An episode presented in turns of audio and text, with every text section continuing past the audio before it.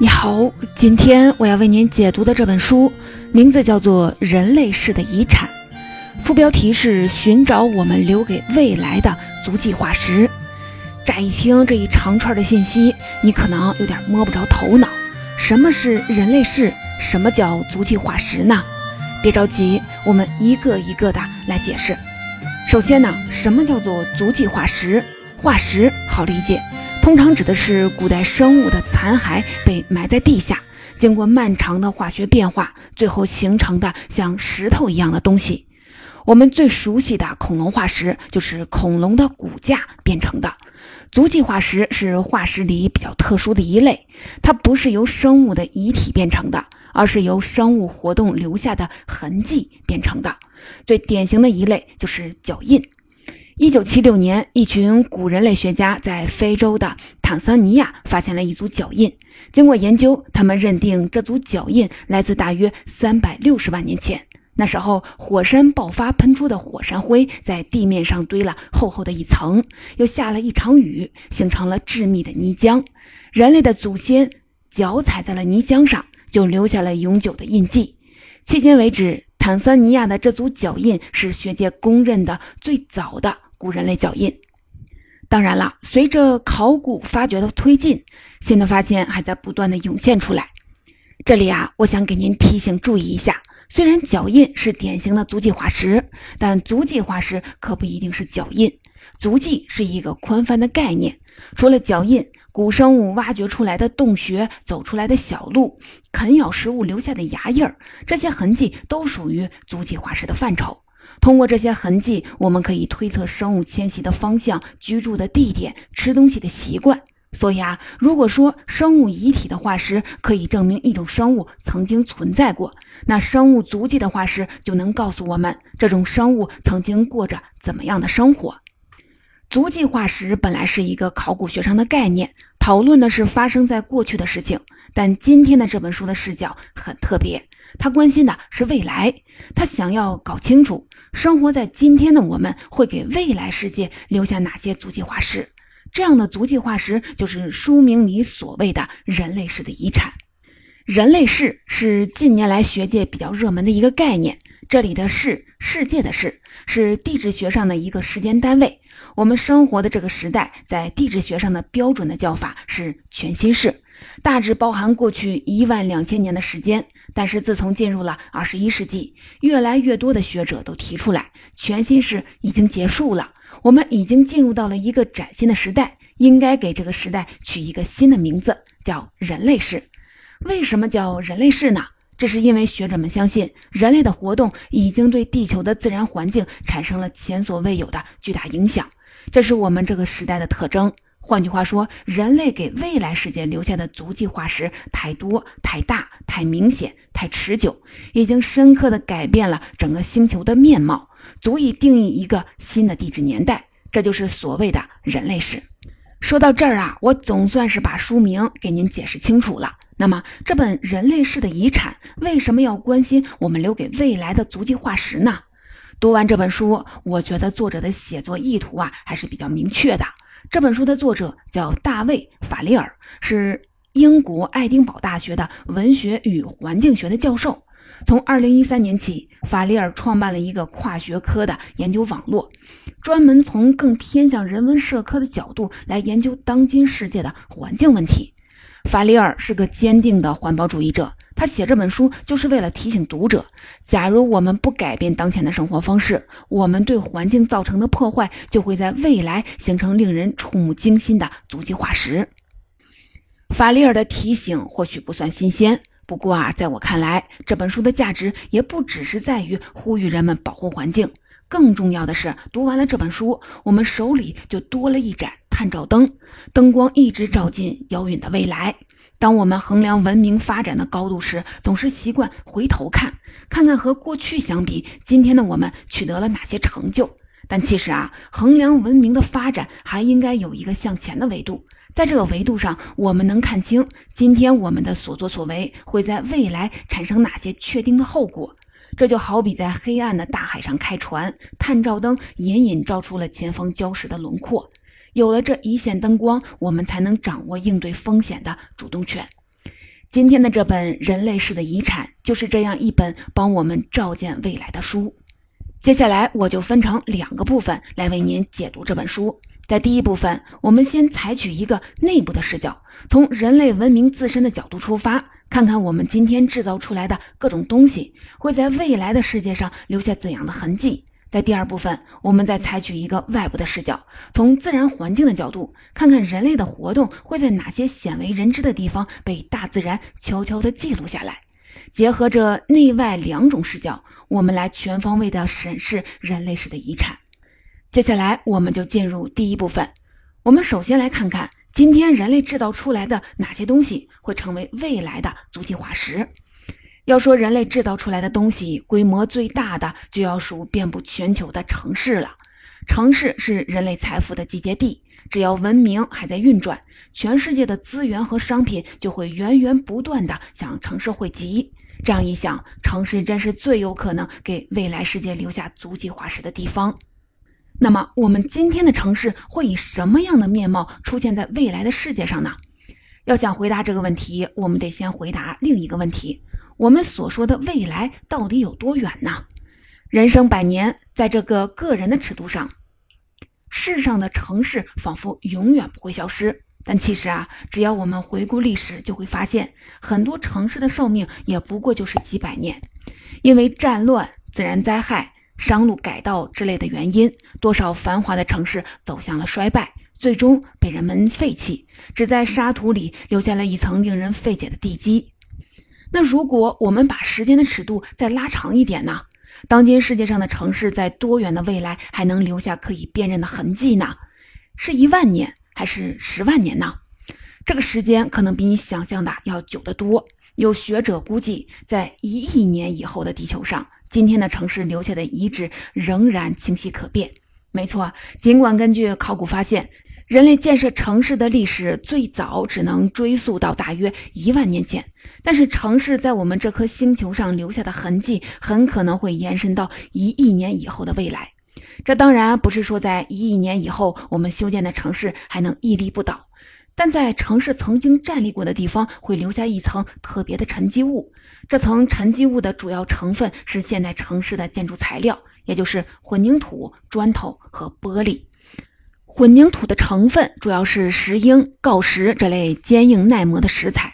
这些石材本来就是在漫长的地质变化当中形成的，在经历同样漫长的时间，成分也不会改变多少。砖头经过高温的考验，强度很高，类似于那些形成于上古时代的火成岩；而火山岩里的黑曜石就是自然形成的玻璃，性质相当稳定。由此可以反推，今天人类的砖头和玻璃也可能存续到遥远的未来。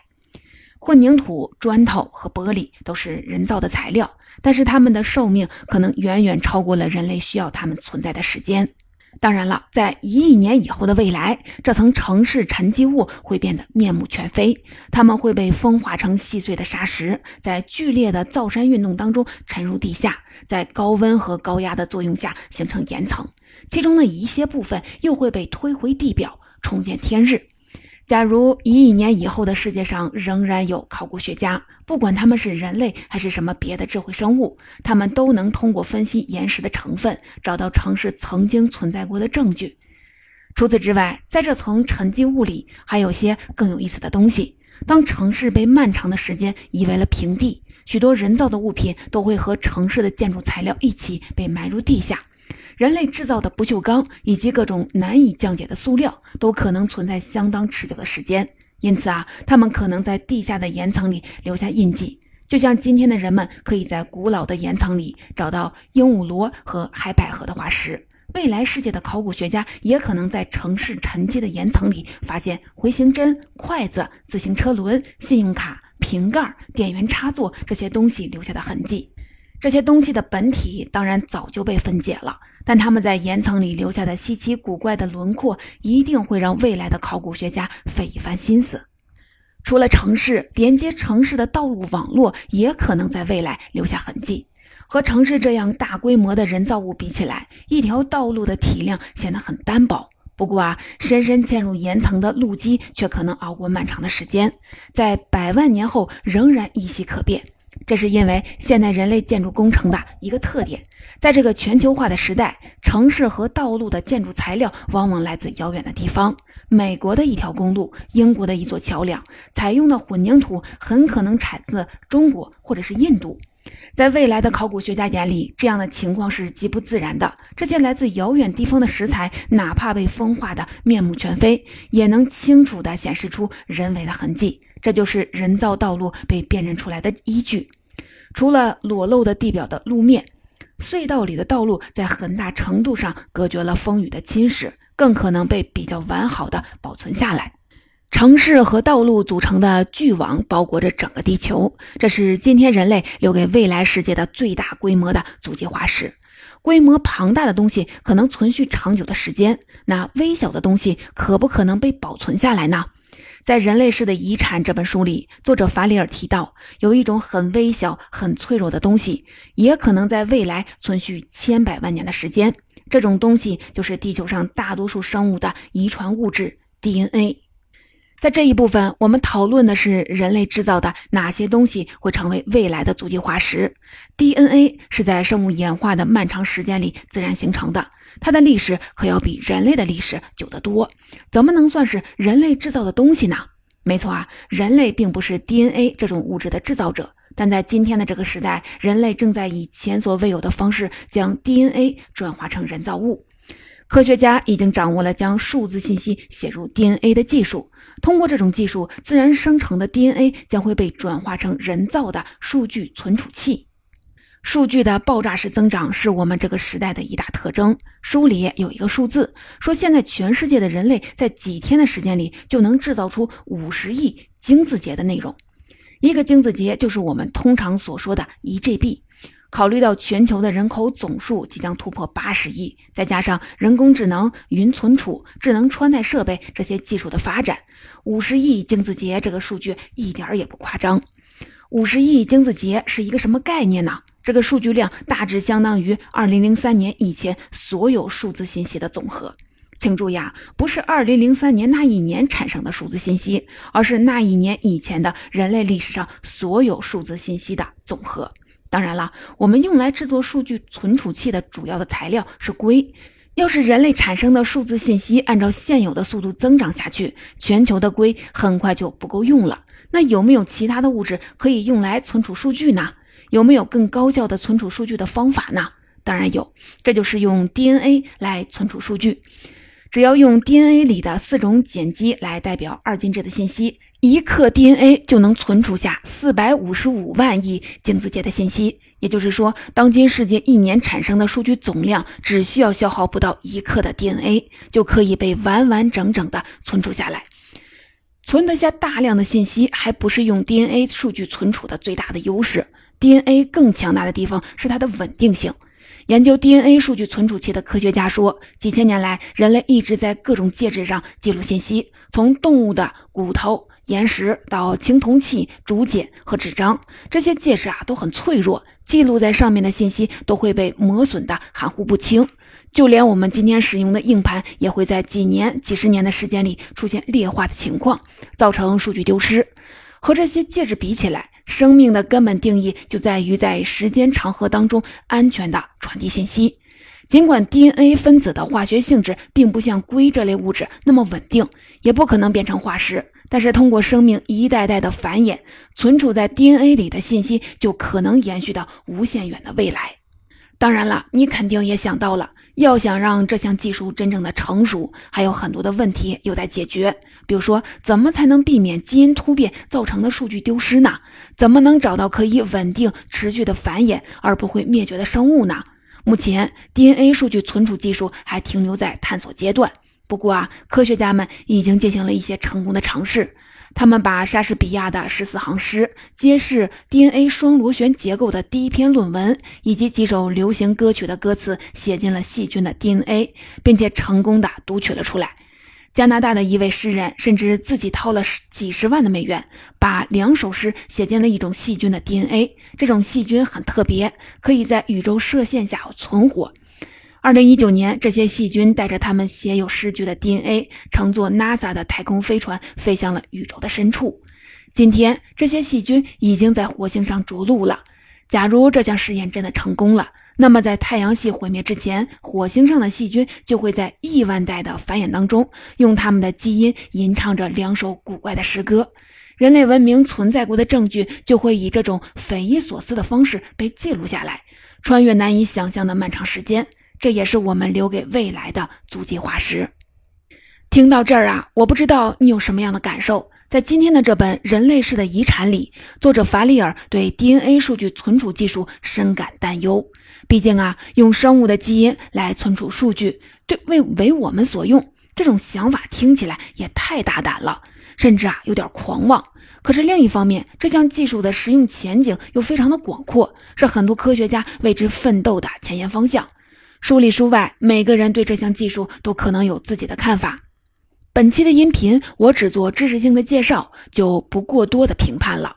在刚才的第一部分，我们从遍布全球的城市和道路网络说到 DNA 数据存储技术，见识了今天的人类留给未来世界的最大和最小的足迹化石。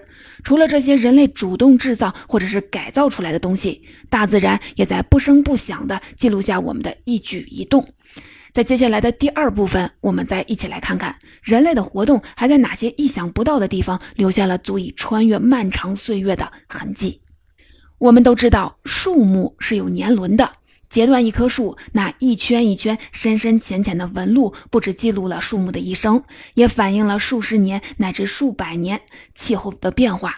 某一年的年轮很宽，就说明那一年风调雨顺，树木在一年里长粗了不少。要是年轮很窄，那可能就对应着干旱贫瘠的一年。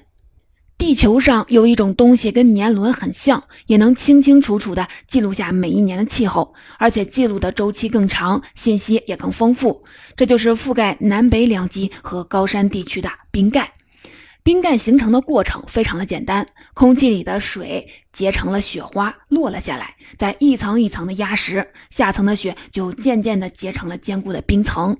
虽然冰盖的形成只需要水、温度、压力、时间这么几个简单的变量，但这些变量的组合却可以蕴含千差万别的信息，记录下当年季节的波动。除此之外，冰层里有时还会压进一些气泡。气泡里的空气来自数千、数万甚至数十万年前，是天然的史前空气样本。分析这些气泡的成分，我们就能了解当时地球的大气环境、冰层的各种化学和物理属性的微妙差异，甚至能反映出遥远地区森林火灾的频率、湿地和沙漠的规模、火山爆发的时间，乃至地球在太阳系里运行的轨迹。研究冰层的科学家说，冰就像是图书馆一样。每一层都有一个故事，那么科学家从冰层里读出了哪些故事呢？一九六六年，美国的科学家从格陵兰岛西北部的冰层里取出了一条长达一千三百八十七米的冰层样本，从这条样本里读出了过去十万年的降雪情况。